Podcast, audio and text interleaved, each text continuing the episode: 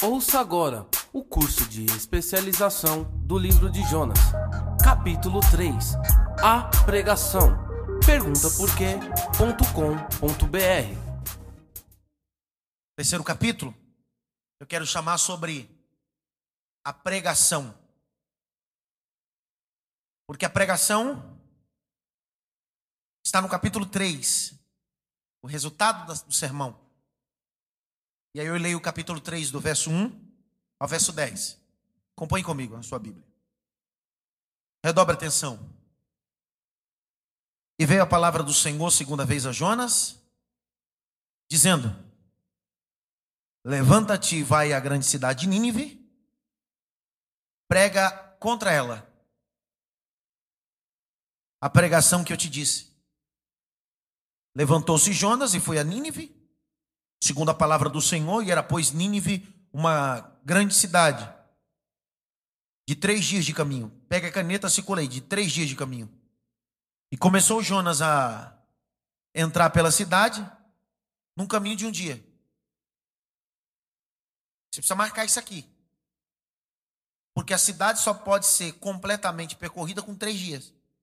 E um dia só, não dá para correr toda a cidade. Então parece que ele está fazendo a coisa forçada, displicente.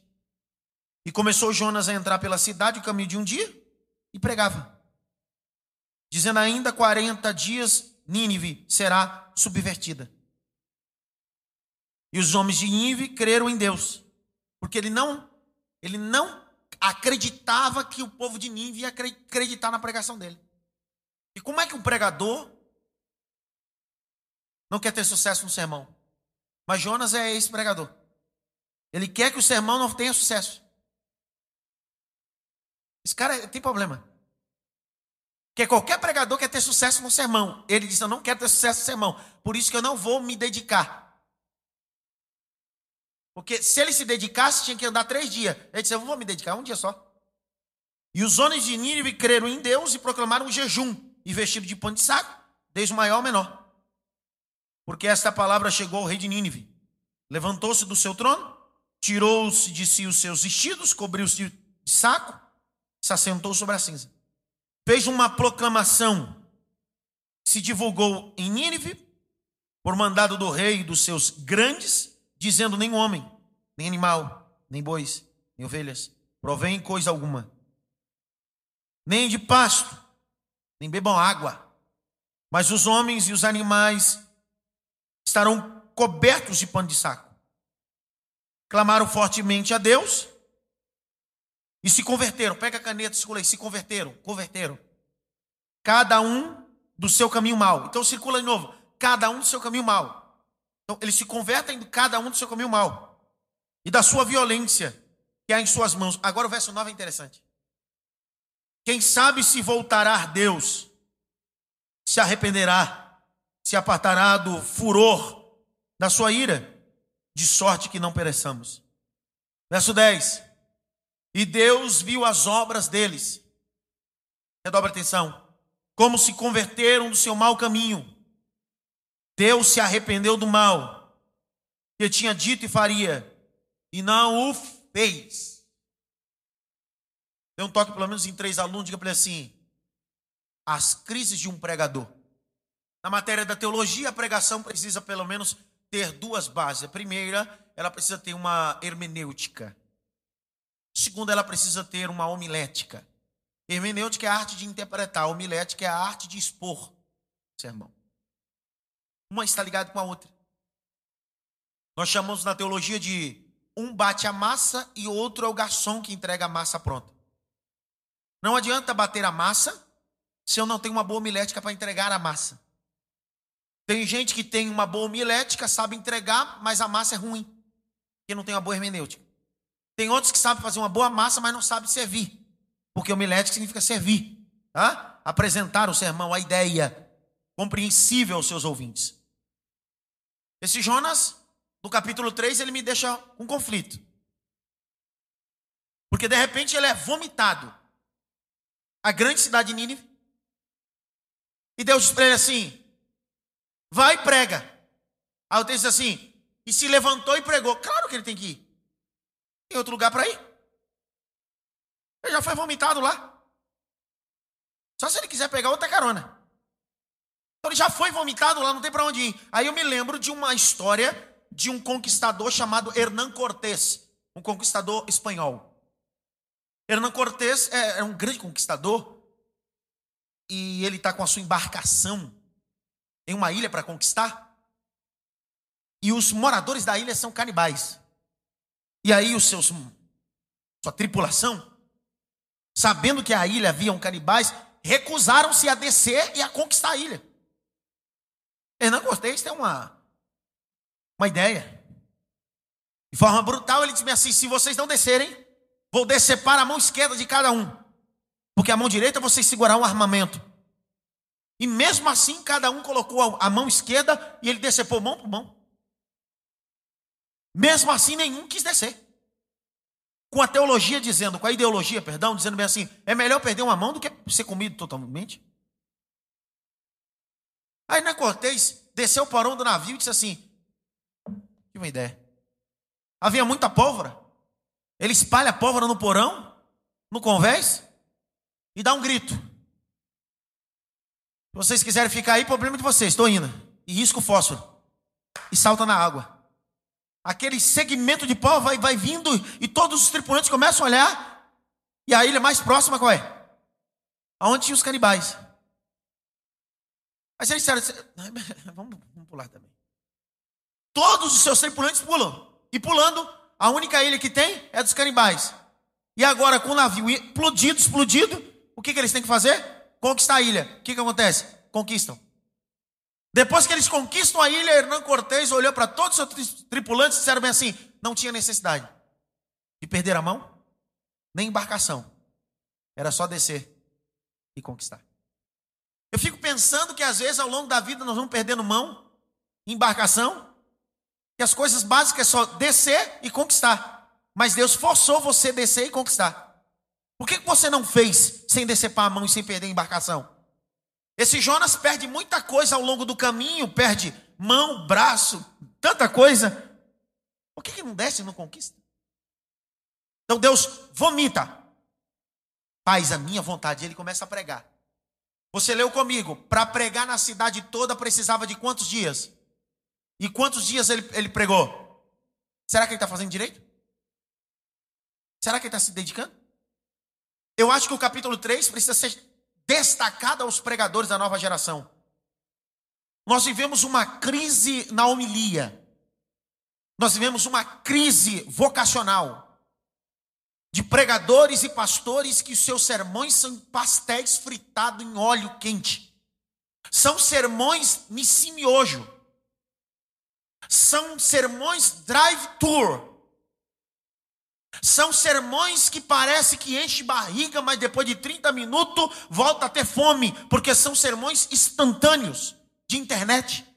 São sermões copiados. Não há mergulho no livro. Não há mergulho na sola escritura. Os pregadores não entendem do que falam, só reproduzem o que ouvem. Então Jonas é para nós um alerta: cuidado, se dedica um pouco mais. Porque você não está pregando para coisas, é para pessoas. E ele trata o ministério e o exercício ministerial displicentemente. E a minha pergunta está aqui. Outro dia, após uma aula, um jovem disse: Eu me espelho muito no ministério do Senhor. Eu quero pregar como o Senhor. O Senhor pode me dar receita no ministério. Quantas horas o Senhor lê a Bíblia por dia? Eu disse assim: Não são horas, são disciplinas. Quanto mais disciplinado eu for, mais próximo de Deus eu vou estar. Eu gosto da expressão de Dwight Little Moody. Perguntaram para Moody quantas horas você ora. Ele disse assim: Eu não sei quantas horas eu deixo de orar. Significa que quanto mais próximo de Deus eu ficar, mais disciplinar eu me torno. Não vá pensando que um velocista, um dos melhores que temos no mundo, um jamaicano chamado Usain Bolt, que quando vai correr são milésimos de segundo para ele colocar uma medalha de ouro no peito, mas ele passa o ano todo de cunho disciplinar, se preparando para aqueles milésimos de segundo. Quando for lhe franqueada a oportunidade para fazer algo, ainda que não seja em Tarsis, seja em Nínive, ainda que não seja o lugar que vão te aplaudir, se dedique. Faça com força. Se fosse três dias para andar, ande seis. Ande uma milha mais, duas milhas mais, três milhas mais. Mas não faça algo displicente. Mas eu entendo uma verdade. John Stott diz uma coisa, verdade pura. Ele diz assim: a verdade do sermão não é o pregador que não é o pregador que escraviza o sermão, mas o pregador que se submete ao sermão. Deus vai provar no capítulo 3 que ele não depende de Jonas para pregar. Por quê? Porque o sermão não é seu, o sermão é de Deus. O sermão passa por você, mas não fica em você. Porque o propósito do sermão é alcançar pessoas e ainda que ele tenha feito de forma displicente, um dia só de andar, o texto diz que o sermão ecoa nos quatro cantos de Nínive. Porque o que Deus quer destacar é que a, o cunho do mérito do sermão não está no indivíduo que ministra, mas naquele que deu o sermão ao ministro. Eu gosto da expressão de Billy Graham, um dos maiores evangelistas, ele disse assim: um sermão verdadeiro e saudável é feito com princípios de entrega total. E que entrega é essa? É entender que eu dirijo, mas quem abastece o carro é Deus. Ele prega, o povo ouve. Que tipo de sermão que eu prego? Que tipo de resultado o meu sermão pode causar às pessoas? Porque o sermão de Jonas gera arrependimento. Vocês estão comigo ou não? Esse é o tema central do capítulo 3. O sermão de Jonas Xande gera arrependimento. Minha pergunta é: quando você prega, ensina, o que gera nas pessoas? Frenesi? Ou arrependimento? Charles Finney um dos grandes advogados que se converteu ao cristianismo, se tornou um dos maiores teólogos e pregadores. Ele usa uma expressão: o verdadeiro avivamento muda a sociedade, gera nela arrependimento. Minha pergunta é: os nossos cultos e igrejas estão cheias de sensacionalismo, de frenesi, mas a nossa rua continua com a mesma boca de droga. O bairro onde vivemos continua com as mesmas deficiências e imoralidades. Por quê? Porque nós não vivemos avivamento, porque avivamento é arrependimento. Então o sermão de Jonas gera arrependimento. E eu gosto da expressão arrependimento. Arrependimento é fantástico. A palavra conversão significa tornar ao caminho arrependimento, metanoia, do grego, nanhan do hebraico. Escreva aí, por favor. Metanoia, arrependimento do grego, porque é o que acontece em Nínive metanoia no grego e nanhan no hebraico. O que é nanhan? Mudança de direção. Metanoia, mudança de mente. Você entende a profundidade do texto agora? Do capítulo 3, verso 10. E o povo se arrependeu. É um sermão. É uma palavra que gera arrependimento, que produz conversão. O resultado que ele quer é o que eu preciso em todo o meu sermão. E ele não dá valor no resultado do sermão dele. O que ele tem de resultado no sermão, ele não valoriza. Porque o que o povo de Nínive faz é se arrepender. Mudança de mente e mudança de. Porque algumas pessoas estão inseridas dentro da igreja, mas mudaram só de direção. A mente continua do mesmo jeito. Por isso que a Bíblia diz: tenhais a mente de. Tem gente que mudou só de direção mesmo. Tocava pagode no mundo, para receber aplauso, vem para a igreja, nada contra ritmo, que a Bíblia diz todo ritmo louva é o Senhor. O problema é que ele continua tocando, querendo aplauso dentro da igreja. Tem gente que mudou só de direção mesmo, fazia trambique no mundo, agora está na igreja todo dia, mas continua trambiqueiro. Então a mudança é mudança de mente e de direção. Pergunta por quê? Porque quando eu me arrependo, eu me converto. E eu preciso entender isso que a conversão não é divina, a conversão é um ato humano. Às vezes nós nos pegamos com textos isolados e sem entender a veracidade do mesmo. O Evangelho de João nunca disse que o Espírito Santo ia te converter, ia te convencer. Converter é papel do homem. Convencer é papel do Espírito. Então nunca espere o Espírito Santo te converter, ele vai te convencer. Isaías 55, versos 6 e 7 diz assim: E o homem se converterá do seu mau caminho e deixará suas práticas. É o homem. Para de esperar o Deus se converter. Sou eu que preciso me converter a Ele. Passou, mas eu tenho um ministério fecundo. Eu ponho a mão, a coisa acontece. Eu sou um baita pregador, ensinador, eu, eu sou adorador. Eu sou um levita. Está levitando por aí. Está voando. Passou eu. E daí? Não quer dizer que você tem uma boa ferramenta que você se converteu ao dono da ferramenta. É possível você ser usado de forma extraordinária e nunca conhece, ter conhecido Deus ou Deus te conhecer. Você cumpriu o que diz Mateus. Naquele grande dia, muitos dirão: Eu preguei, eu curei, profetizei, operei maravilhas. E ele dirá assim: Para trás de mim não é que eu não te conheço, é que eu nunca te conheci. Lê o texto direito. Eu nunca te conheci. Então é possível você pregar, cantar, operar milagre e Deus dizer assim: Eu não conheço essa miséria, não. É pregação. Você pode ter no seu currículo várias experiências sobrenaturais, mas isso não quer dizer que você é convertido, porque a maior experiência sobrenatural é a conversão de um coração a Deus. Quando você abre em Lucas capítulo 22, verso 32, Jesus disse a Pedro assim: Eu roguei ao Pai para que a tua fé não desfaleça. E tu, quando te converteres, será testemunha aos teus irmãos. Para, para, para. Jesus está dizendo ao Pedro, que andou sobre as águas, que ele não era convertido ainda.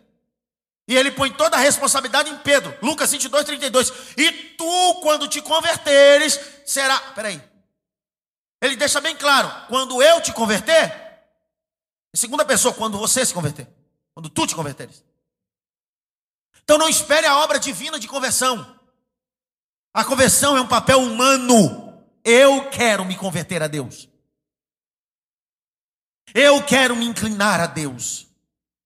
Eu quero me lançar a Deus. E a minha pergunta é: os nossos sermões têm feito as pessoas se converterem? Porque a minha geração é uma geração de convencidos e poucos convertidos.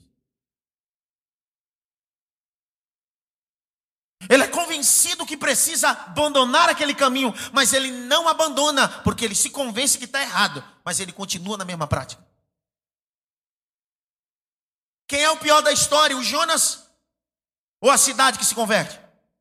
Porque eu posso ser um profeta que profetiza, mas o povo se converte, mas eu não. O que parecia ser o fim, como diz lá um, o fim de Nínive, na época de Jonas não foi o fim. Foi o começo. Eu me lembro da expressão dos livros dos profetas menores que diz assim: e a casa de Esaú será palha. O que é a casa de Esaú palha? Você já viu palha pegando fogo? Acabou.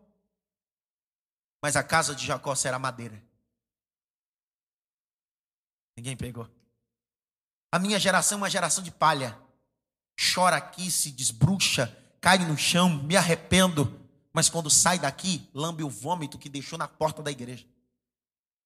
Porque precisa cumprir o provérbios de Pedro, a epístola universal de Pedro, diz assim: é como o cão que voltou ao vômito, e é como a porca que voltou ao lavador. Porque quem se arrepende, não come o vômito de novo. Quem se arrepende, não volta para o chiqueiro, sabe que seu lugar é a casa do Pai. Então, meu sermão precisa, o maior resultado, o ápice do meu sermão é o arrependimento. Vou fazer uma pergunta. Quando é que você acha que o seu sermão teve um bom resultado? A maioria de nós vamos dizer assim, é quando tem um, um, um cântico. A maioria de nós? Rapaz, hoje preguei demais, Deus foi comigo. Como é que você faz essa análise que Deus foi comigo? Tinha um monte de gente chorando. Não se esqueça que o texto sagrado vai dizer que Esaú também chorou. Mas o choro dele não foi de arrependimento. Tem muita gente chorando, poucos agindo. Eu preciso ser movido por uma atitude. Grite bem alto, atitude. Dá uma balançada pelo menos em três, assim, não dorme, você acabou de almoçar. Quantas pessoas se converteram? No sermão que você ministrou. Quantas pessoas ficaram com frenesi depois que você ministrou? Várias. Mas quantos se converteram? Esse Jonas é convidado por Deus para fazer uma obra transcultural. Ele não precisa ficar três, quatro, cinco meses, um ano, dois anos pregando. Ele é displicente. E fica um dia. E o sermão de um dia converte a cidade toda. E Deus quer deixar bem claro que o poder não está em você. O poder é dele. A glória é dele. O louvor é dele. Olha o texto. Os ninivitas pregou um jejum. Pano de saco. E é interessante a terminologia. Que até os animais jejum. Se isso pega a moda. Teu pudo vai ter que fazer jejum. O pitbull. Aí você entende por que, que eles fazem isso. Porque eles não sabem diferenciar entre a mão direita e a mão esquerda. É o que a Bíblia vai dizer. Ele não sabe diferenciar. Está no capítulo 4. Porque Deus perdoa o tempo da. Mas é melhor ser ignorante e agradar a Deus do que ser né, douto e não encontrar com Deus. A minha geração diz que conhece sobre tudo, só não conhece sobre o divino. A minha geração pinta Deus. Eu acho que o louvor de uma banda nova, Preto no Branco, o Clóvis com a Gabriela Rocha canta, eu acho que faz tudo a pensar. Ninguém explica Deus. E aí a minha geração quer explicar Deus de todas as formas. Mas Deus olha para nós e diz assim: você é displicente, Adson. É de três dias, você anda um dia. Você faz de qualquer jeito. E mesmo assim você tem resultado. Para você é resultado, para mim é louvor. Para você é resultado, para mim são almas. E toda a cidade se bem alto, conversão. Mais alto, conversão. Minha pergunta é: um profeta pode profetizar e não ser convertido? Por isso que eu chamei esse capítulo 3 do sermão, do capítulo 3 do pregador. As crises da pregação. Será que o que você prega, você acredita no que prega? Fala comigo. Fora Billy Graham, um dos maiores pregadores evangelistas do nosso século, Jimmy Swagger. Jimmy Swagger teve a oportunidade de pregar e ter sua, o seu ministério propagado pelas nações. Em sua biografia, eu acho que chama atenção. Em sua biografia, ele diz bem assim: passei muito tempo pregando sem ter certeza do que pregava, mas continuava funcionando. Passei muito tempo pregando sem ter certeza do que pregava, mas continuou funcionando. Porque enquanto Jimmy Suega pregava, após a pregação, ele ia para o motel com a secretária. Foi um dos maiores evangelistas. Essa foi a derrocada, fracasso de Jim Swagger. Porque na verdade ele começou a pregar por profissão, não por vocação. E o grande problema é que quando nós trocamos, não faça por profissão, faça por vocação. Seja vocacionado. E quem é vocacionado tem prazer no que faz, sente as coisas na veia, faça por vocação. Não toque pelo menos em três sim. Seja vocacionado. É Paulo que vai dizer: fique na vocação que foi. Fique na vocação. Fique na vocação. Capítulo 3. Eles jejum, pano de saco, e eles clamam. É absurdo, né? Uma pregação uma única pregação. Às vezes, como pastor ensinador, eu passo quase 10 anos pregando para a mesma pessoa, três vezes por semana, e ela só consegue se converter 10 anos depois. E ainda meia boca, dizendo, ah, mais ou menos. Esse camarada, em uma sermão, uma pregaçãozinha, ele ganha toda a cidade. E ele não entende as verdades. Eu fico pensando. Que valor eu dou no livro? Será que eu me preparo para ele? Abra comigo Lucas. Capítulo 4, verso de número 14. Como ter um, um sermão eficaz. O capítulo 3 de Jonas fala sobre o sermão, o resultado de um sermão. Já fomos confrontados que o sermão pode ter um bom resultado, mas o pregador ser mal qualificado. Mas eu fico pensando qual é a eficácia do sermão. Como se qualificar para esse sermão? O sermão não começa estudando. Começa conhecendo o dono do sermão. Olha o capítulo 4. Verso 14. E então, pela virtude do Espírito, voltou Jesus para Galiléia. Por que Galiléia? Eu estou falando do Galileu lá. É um Jonas, um Galileu? E é outro Galileu. E sua fama correu por todas as terras ao redor. Ensinava nas sinagogas. E por todos era louvado. E chegando a Nazaré, onde fora criado. Entrou num dia de sábado, segundo o costume da sinagoga, e levantou-se para ler. Olha para mim. Minha geração quer levantar para ler mas não quer conhecer o capítulo 4, do verso 1 ao 13. É um deserto. A minha geração quer levantar na sinagoga em Nazaré para pregar, mas não quer sair do deserto vencendo a tentação. Seu ministério não vai começar em cima do púlpito, seu ministério vai começar no deserto. E no deserto não tem ninguém para bater palma, ovacionar. No deserto é você, o Espírito em você e um tentador do lado de fora tentando que você perca o espírito que está em você. Mas se você entender que sua pregação começa lá, com ele, como espectador, dizendo para ele que nem só de pão viverá o homem, mas sim de toda palavra que sai da boca de Deus, quando você sair do deserto, haverá um púlpito em Nazaré esperando você para ler. Então, o púlpito se constrói, e não se constrói na cidade, se constrói no deserto. Às vezes eu digo, eu não vou construir nenhum púlpito para você. Significa que o teu púlpito você vai construir. Porque você vai subir nesse púlpito para pregar. E púlpito não se constrói na cidade, se constrói no deserto.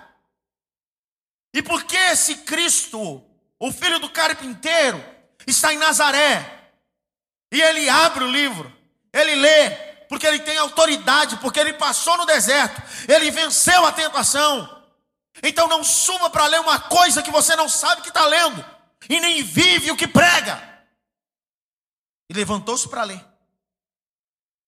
Aí o verso 17. E ele tomou o livro de Isaías, não é assim que está escrito? É assim ou não? Não! Está escrito assim, e foi lhe dado. Só três pegou lá no fundo. Ele não tomou, porque quem toma pega a oportunidade que não é sua. Meu Deus. Ele está lá, ele levanta para ler, e quando ele levanta, alguém se sente tão constrangido assim: toma que o livro é teu, toma que a oportunidade é tua, toma que a oportunidade está com você. Por quê? Porque ele passa pelo deserto. O pregador da minha geração nunca passou por um deserto da experiência ministerial e quer ficar no culto em pé. E aí, quando não dão um livro para ele pregar, ele burla, ele puxa tapete. Ele trapassa. Porque ele quer pregar. Não fala nada. Espere as experiências da pregação. Então a pregação não é feita no resultado final, são as experiências que antecedem a pregação. Ele passa pelo deserto, ele é tentado, vence a tentação, entra na sinagoga, ele está ensinando, ele fica em pé, e alguém diz: dá para ele. Fala de novo, dá para ele. Fala de novo, dá para ele. Deixa eu falar uma coisa para você: quando você passa na experiência ministerial da pregação do deserto, você não precisa forjar a porta, a porta se abre automaticamente. Você não precisa brigar por oportunidade, a oportunidade aparece a você. Mas não tem meu e-mail, eu não tenho Facebook, eu não tenho Instagram, não tenho telefone. Mas quando a oportunidade é sua, alguém te encontra, bate na tua porta, é sua oportunidade, não é de ninguém. Levante a mão direita assim bem alto, bate pelo menos em três mãos assim, espera a tua hora, rapaz. Eu me lembro de Esther, livro de Esther 2,15. Ela se prepara, se banha, se perfuma, parece que a coisa é da noite para o dia. Vai lá ler o texto com cuidado. São alguns meses de processo. Aí Esther 2,15 diz assim: E chegou, pois, a vez de Esther. Esther 2,15, parte A. E chegou, pois, a vez de Esther. Aí o texto diz assim: E olhou o eunuco. E viu Esther. E ela caiu na graça dele. Para. Ela estava todo o tempo ali se banhando. Ele tinha visto ela várias vezes. Tinha cruzado com ela, era ele que cuidava das virgens. Então, naquele processo de banho, ele já tinha visto ela, mas não era a vez dela. Para! Ela, quem sabe ele tinha pegado ela, colocado alguma roupa, mas não era a vez dela. Então, quando, é, quando não é sua vez, ninguém percebe. Mas quando é tua vez, você cai na graça e a porta se abre. Fala de oportunidade. Espere sua vez. Porque às vezes eu, eu fico me lembrando da minha avó. Me lembro pequeno com meu avô, às vezes não tinha banana em casa e nós tínhamos plantação de banana no fundo da casa. Banana, mandioca, é goiaba, pede dinheiro, é tudo. Caju, caju, caju era coisa de demônio. Eu comi tanto caju, irmão, que eu tenho ódio de caju. Caju. E eu me lembro que às vezes não tinha fruta em casa e o que tinha era um pé de banana. Então meu avô cortava o cacho, mas estava verde. Então o que minha avó fazia? Embrulhava aquilo para acelerar o amadurecimento. Mas eu, criança, criança é fogo. Depois que aceleraram dois, três dias, aquilo estava amarelinho, mas quando comia, continuava. Lá no meio da fruta, continuava verde. Todo ministério acelerado prematuramente para amadurecer, parece que está maduro, mas o seu conteúdo continua verde. Então, levantou-se para ler. E foi-lhe dado o livro. Olha, que verso 17 lindo. E foi-lhe dado o livro. E quando foi dado o livro, o que, que ele fez? Ele abriu o livro. Ninguém entendeu nada. Pergunta por quê? Porque a verdadeira pregação tem que ter livro aberto. E livro é a palavra de Deus. O que mais me deixa indignado são sermões de pregadores que eles falam de tudo em seus sermões. São mais palestras de coach, nada contra uma palestra de coach. Mas infelizmente os nossos púlpitos estão vomitando psicologia barata, coach barato, mas sermão bíblico está escasso. Eu viajo por esse Brasil. Eu prego em várias igrejas. Eu não sei se isso é bom ou ruim. Porque quem viaja comigo quem está comigo nas minhas ministrações, quando termina o culto, olha a sensação que eu tenho. Eu não sei se isso é uma sensação boa ou ruim. Quando acaba, o indivíduo olha, me procura, às vezes um compastor, um obreiro, um membro. Diz assim: há muito tempo eu não ouvi uma palavra de Deus. Não. Eu fico olhando, será que eu estou dentro de uma igreja mesmo? O que você está dizendo para mim que há muito tempo não ouve uma palavra de Deus significa que aquele pastor está pregando o que ele se fala de tudo. Só não se abre? Só não se abre? Minha pergunta: Jonas está sendo um livro aberto. A pregação dele tem resultado. Ele abre o livro e ele diz assim: Deixa eu achar o profeta Isaías. Olha para mim. Ele não faz da, do, do, livro uma caixinha de promessa. Não, não, tem, não pegaram essa aqui não. Porque olha o verso 17. Olha só o que está escrito. E achou no livro, Leonardo. Ele não fez assim, Leonardo, ó. Deixa eu ver o sermão que eu vou pregar hoje. Qual é a... Não, ele disse assim: já que foi me dada a oportunidade, eu eu me preparei para essa oportunidade. E o meu preparo não foi na Galiléia e nem em Nazaré, o meu preparo foi lá no deserto. E eu esperei essa oportunidade. Me dá o livro aqui porque eu sei o texto que eu vou ler. Qual é o texto? Eis que o Espírito do Senhor está sobre mim. Eu sei a quem eu prego e a quem eu sirvo. Sucesso de um sermão está em se submeter ao sermão. Para de manipular o sermão. Para de brincar com o sermão. Eu, eu penso que. Eu, é um pensamento.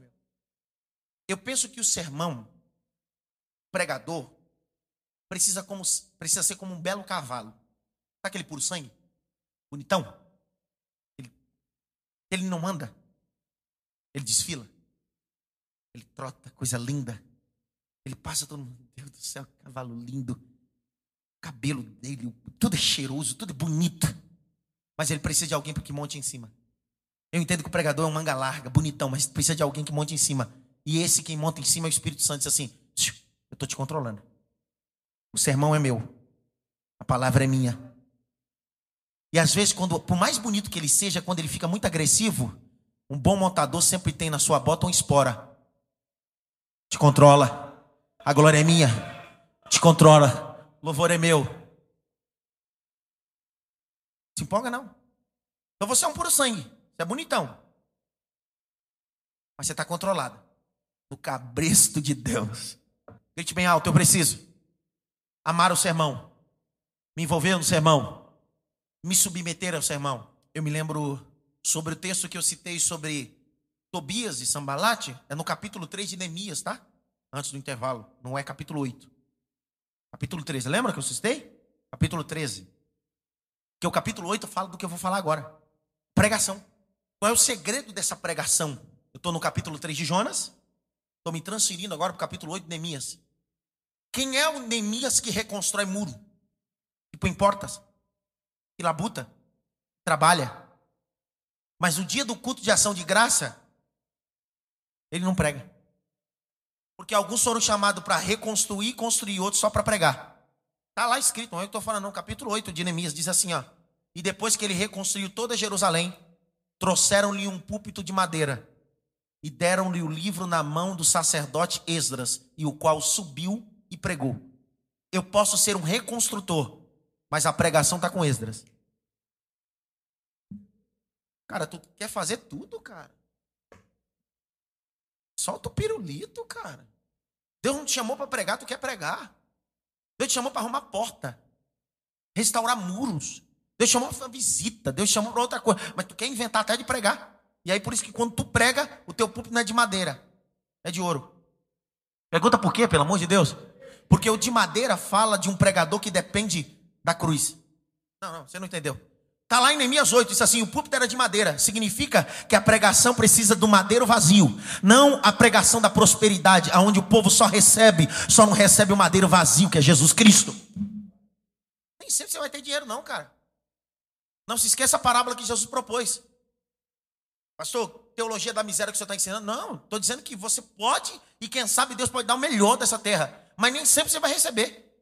Porque às vezes pode ser uma parábola de um mendigo, como diz a Bíblia, o cachorro lambia as chagas dele, mas é melhor morrer para o céu do que ser rico na terra e ir para o inferno.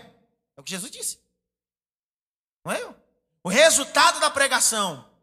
E precisa entender isso. O capítulo 3 mostra que mesmo Jonas não se dedicando ao sermão, o sermão se dedica ao povo. Quem aqui já pregou e no final sentiu a sensação assim, ó, Cara, fui bem. Eu ontem. Todo dia.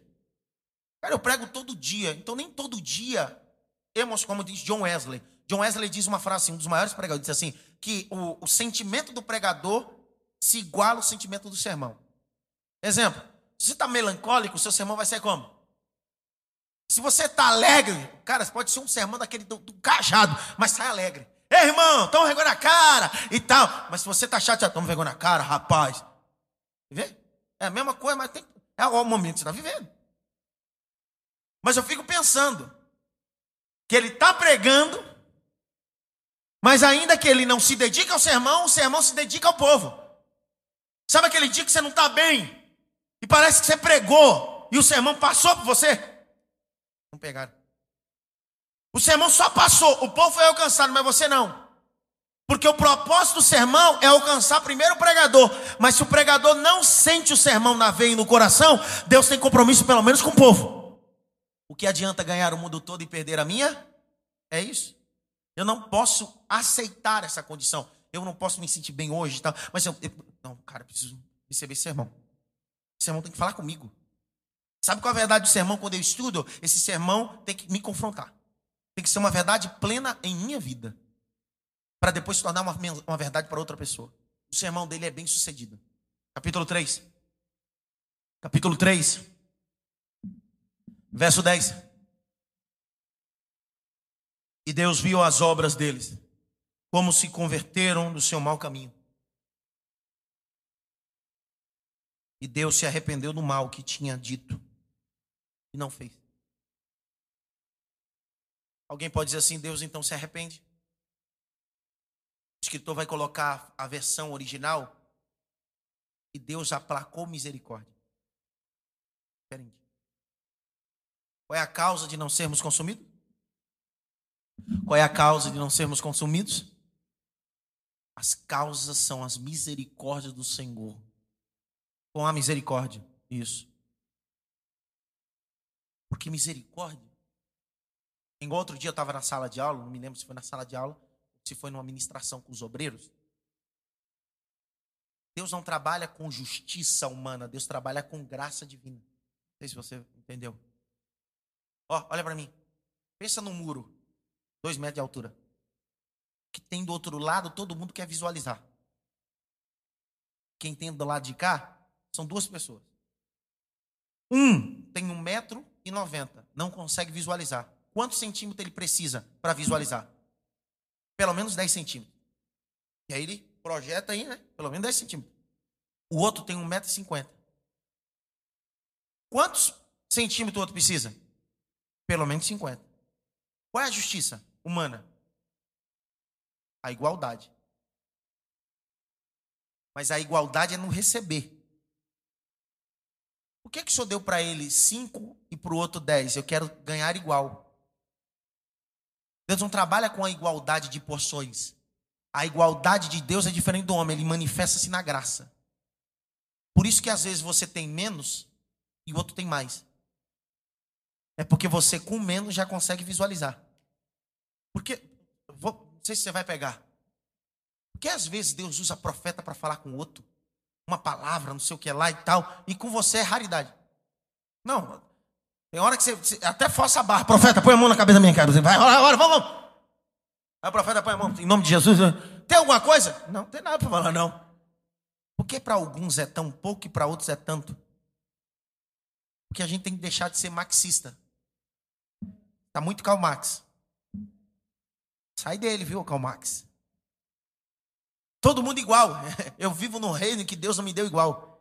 Uma porção que Ele me deu vai dar diferente para você. Quem sabe, eu tenho 1,90m, Deus me deu 10 centímetros. E essa, esse dia todo Deus vai te dar 50 centímetros para alcançar o que Deus tem para você, em nome de Jesus. Então, cada um é um tratamento, cada um é uma porção. Dá um toque pelo menos em três assim, Deus tem a sua porção. O resultado da pregação que é uma pregação bem-sucedida? Posso falar? Posso ou não? A maior verdade de uma pregação bem elaborada é a pregação que produz vida em meio à morte. Como assim? Porque a verdade da pregação, ela primeiro mata você, depois ela produz vida. Como assim, pastor? É? A pregação primeiro mata você. E depois ela mostra para quem o que ela veio fazer. Ela veio te dar vida. Zoé, vida em abundância. A Bíblia diz em Atos 20, verso de número 7. Estavam todos reunidos no primeiro dia da semana, é o domingo, é o domingo da ressurreição. E todos reunidos dentro do cenáculo. E Paulo estava fazendo o quê? Pregando.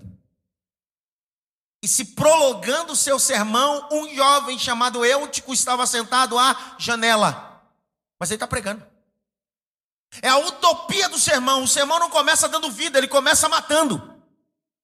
O texto diz: prolongando-se no sermão, o que estava sentado na janela caiu e morreu. Paulo não encerra o sermão, Paulo dá uma pausa no sermão. O texto diz: e desceram do terceiro andar. Vou falar devagar. Primeiro, é o primeiro dia da semana, domingo da ressurreição. O sermão está sendo pregado no terceiro andar. Paulo disse assim: Eu conheço um homem que desceu, que subiu ao terceiro andar e viu coisas inefáveis. Paulo já sabia o caminho, que a verdadeiro sermão não é feito na terra, é feito no céu.